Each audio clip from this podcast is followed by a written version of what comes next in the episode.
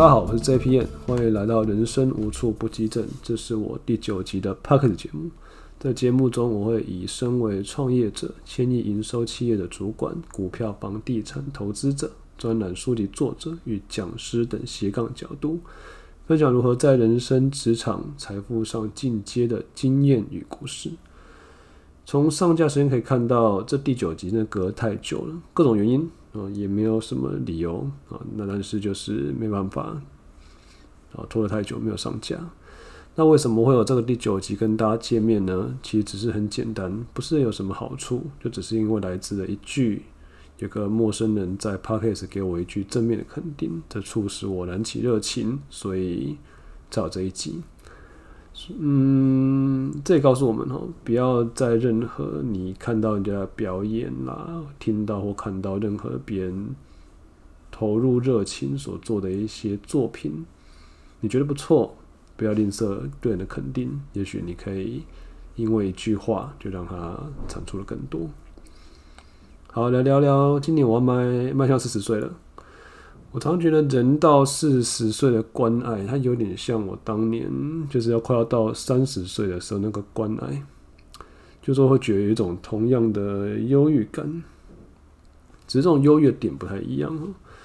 人家讲三十而立，当时我觉得三十岁的人，尤其是男人，必须有车有房有份称头的工作。人家讲了 “no money no honey”，但事实上我当时三个都没有。我想说啊。人生无望，我觉得这个平凡人，人生完蛋了。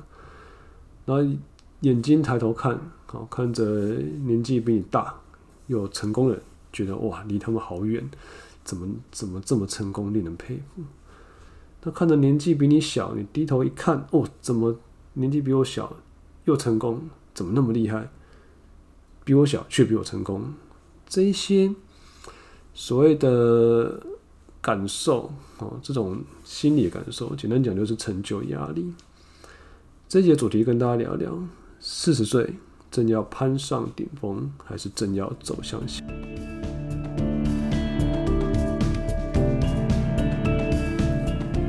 那我随着时间跟努力，慢慢逐年的站稳。我就是刚刚讲的，其实到三十岁之后，会慢慢发现这个。成就压力的心情慢慢比较淡化，那就一年一年努力，也慢慢的感觉到自己有些成果，有些成就。那突然呢，又来到了下一个关爱，就四十岁。这一次的关爱但有点不太一样。三十岁的我，觉得心态上比较多一些跟别人的比较。那四十岁的我，比较像是会问问自己，你有没有成为心中那个最好的自己？《论语》说：“四十而不惑”，那意思就是人到四十岁能明辨是非，不受迷惑。走到这个阶段，你常会听到一些故事，例如说谁谁谁啊，投资了多少赚多少钱，哦，杠杆操作非常厉害，融资一赚赚了几十万、几百万，哦，那或者是谁谁谁做了那哪个哪个行业很成功，例如说啊，当年念的科技相关的。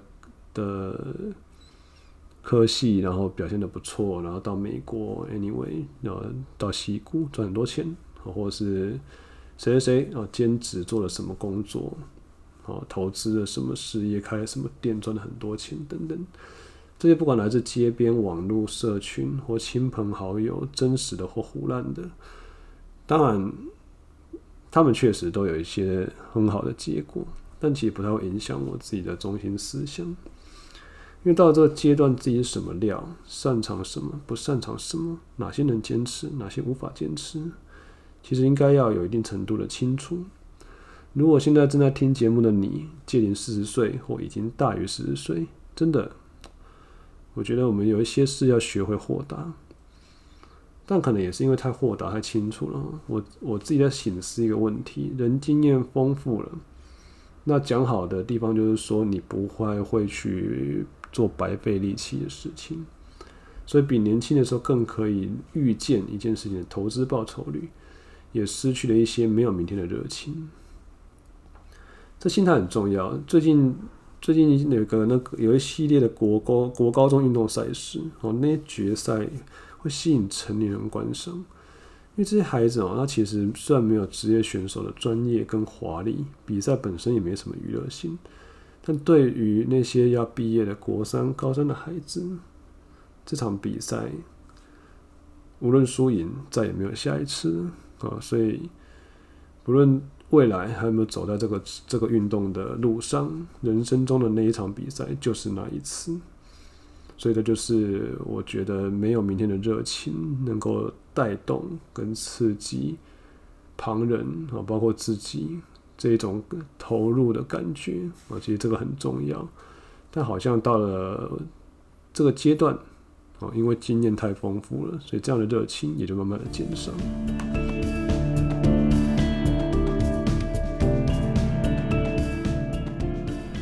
我盘点了自己的职业人生，大约在三十三岁前都属于一个不稳定的状态，有点像是大起大落的股票指数。那接着之后走了几年稳健成长的股票曲线。但我认为每个人追求的东西都不相同，对我来讲，自我实现很重要。我不希望来这世界上走一遭，他我是一个没有做完自己想做的事情。我希望闭上眼睛的那一天，我能够抬头挺胸对自己说。我没有浪费这一生，我做过所有我想要做的事。所以，身为一个届临四十岁的老兵，最近开始研究职涯进入下半场这件事情。除了希望能够找回那种没有明天的热情之外，也希望能够达到自我实现的目标。最近有些醒思，也听了一些身边的故事作为借鉴，分享给大家。首先，我们应该盘点目前的收支状况与资产，目的是要知道这阶段的收入你需要更多还是更少。为什么这么讲？其实人都会有需要跟想要啊，你的收入能不能支撑起你的需要和想要？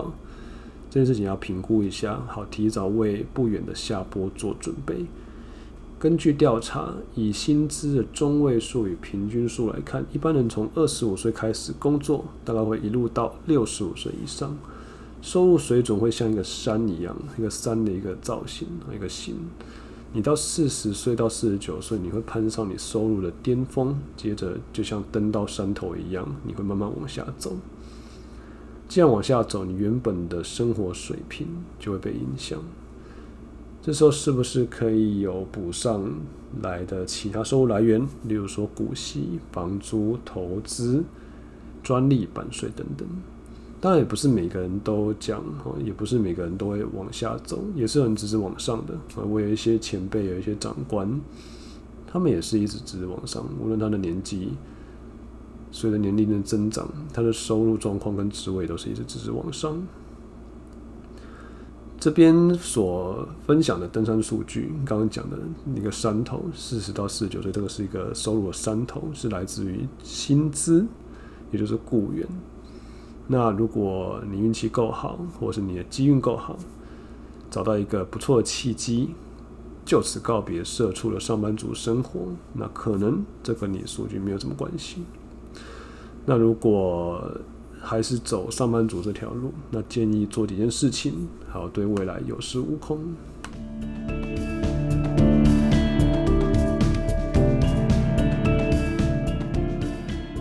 那要做什么事呢？我觉得定期面对就业市场的考验是一件很重要的事。即便你现在没有找工作，你现在工作非常满意，建议也要准备好自己的中英文履历。养成盘点战功的习惯，试着将过去十多年的经历浓缩成两页，甚至有的专家说一页就好。我觉得有点难了。你工作十几年了，你写成一页，其实真的太太难了。两页我觉得差不多。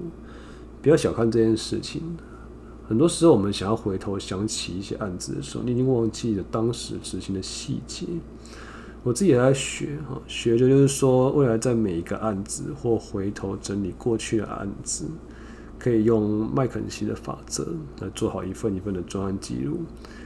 麦肯锡有一个面试四十五分钟，前十到十五分钟是 personal experience interview 的一个说法，就是对方会请你分享一个故事，这个故事麦肯锡的面试官会希望你展现四种特质：leadership abilities、personal impact、entrepreneur drive。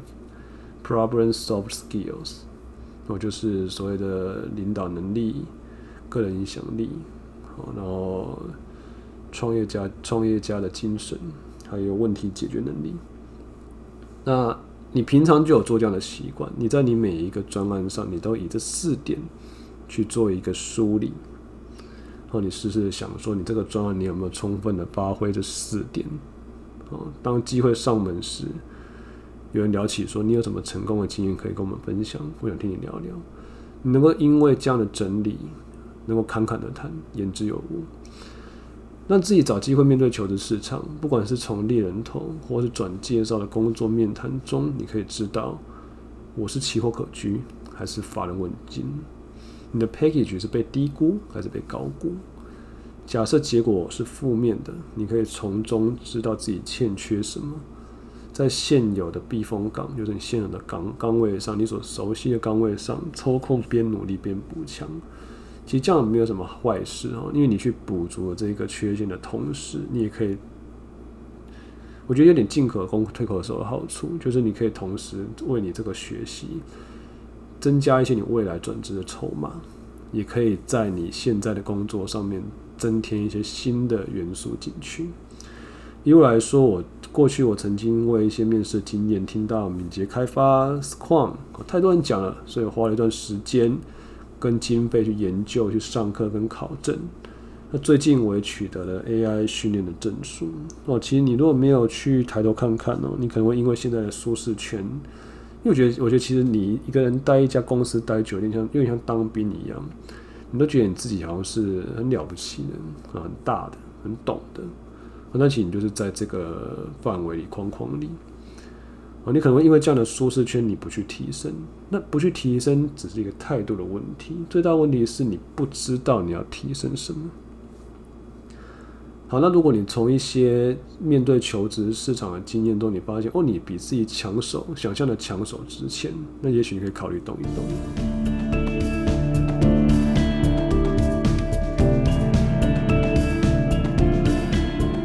过了一个年，听到身边几个三五、四十、四十五、五十不同年龄层服务离开服务多年服务岗位的故事。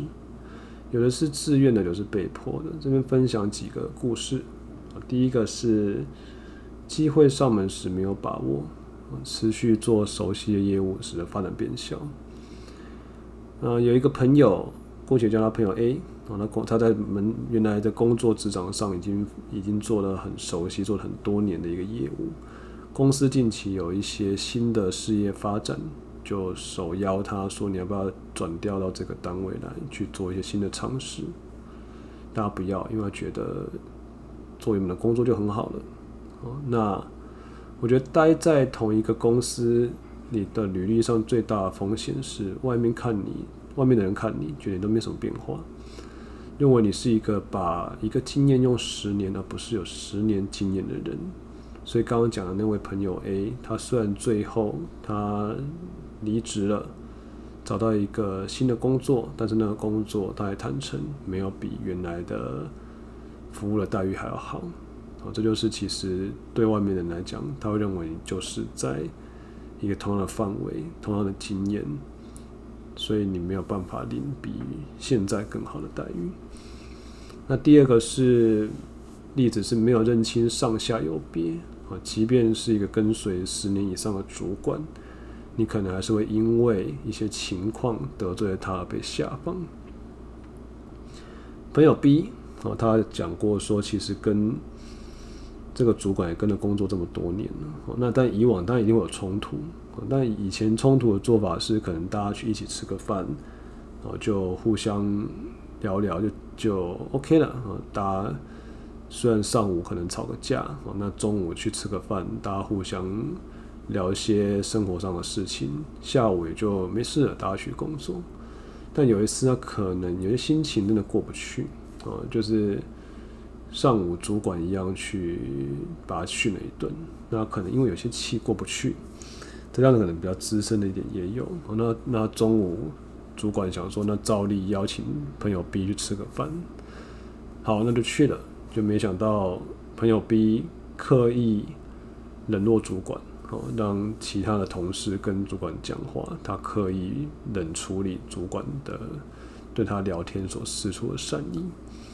但我觉得这不是说站在谁那边，好，那但是很不幸的，他因为那一次的经验之后，他发现以后那位主管再也没找他吃饭。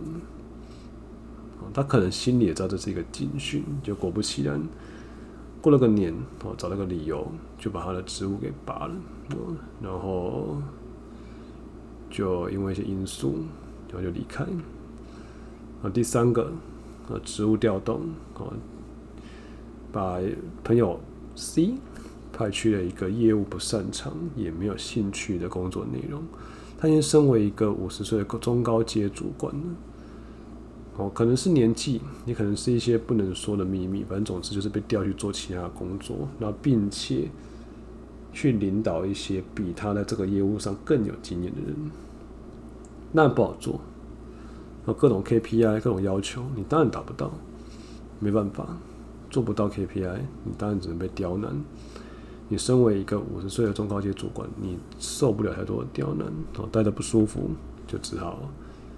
提早办理优退离职了。那这三个故事最后大家怎么样？我还不知道。哦，初步来看，有一些有找到工作，就像第一个朋友 A 一样，有出路但降薪。那有的是没有找到出路，或是找不到出路，那就是创业。其实现在想想起来很可怕。我们依照普遍晚婚晚生的社会状况来讲，如果你约莫三十到三十五岁结婚。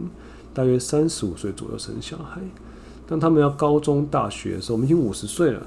哦，迈入刚刚分享到的那个三波的理论，呃，山头理论，哦，就是说你在收入正要走下坡的阶段，你的孩子正需要用钱的时候，大概说不要生了，哦，没关系，反正总之你总是会遇到你人生中会需要花钱的时候。Anyway。所以有些资历的我们哦，在工作的范围上，我觉得应该要勇于去接受一些新的挑战，增加自己的跨界经验。当你遇到一些不平等的待遇或不愉快的对待的时候，借机用人。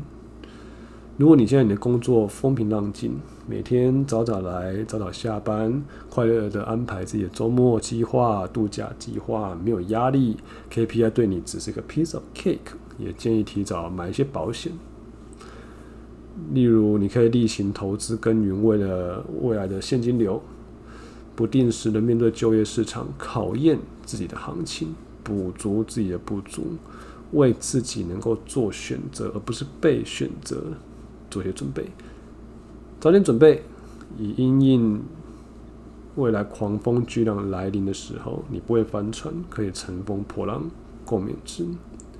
谢谢你你的聆听。如果这次的节目让你有些收获，订阅给我五颗星，给我一些好的赞美，让让我更有动力去在忙碌的生活中持续找时间做节目。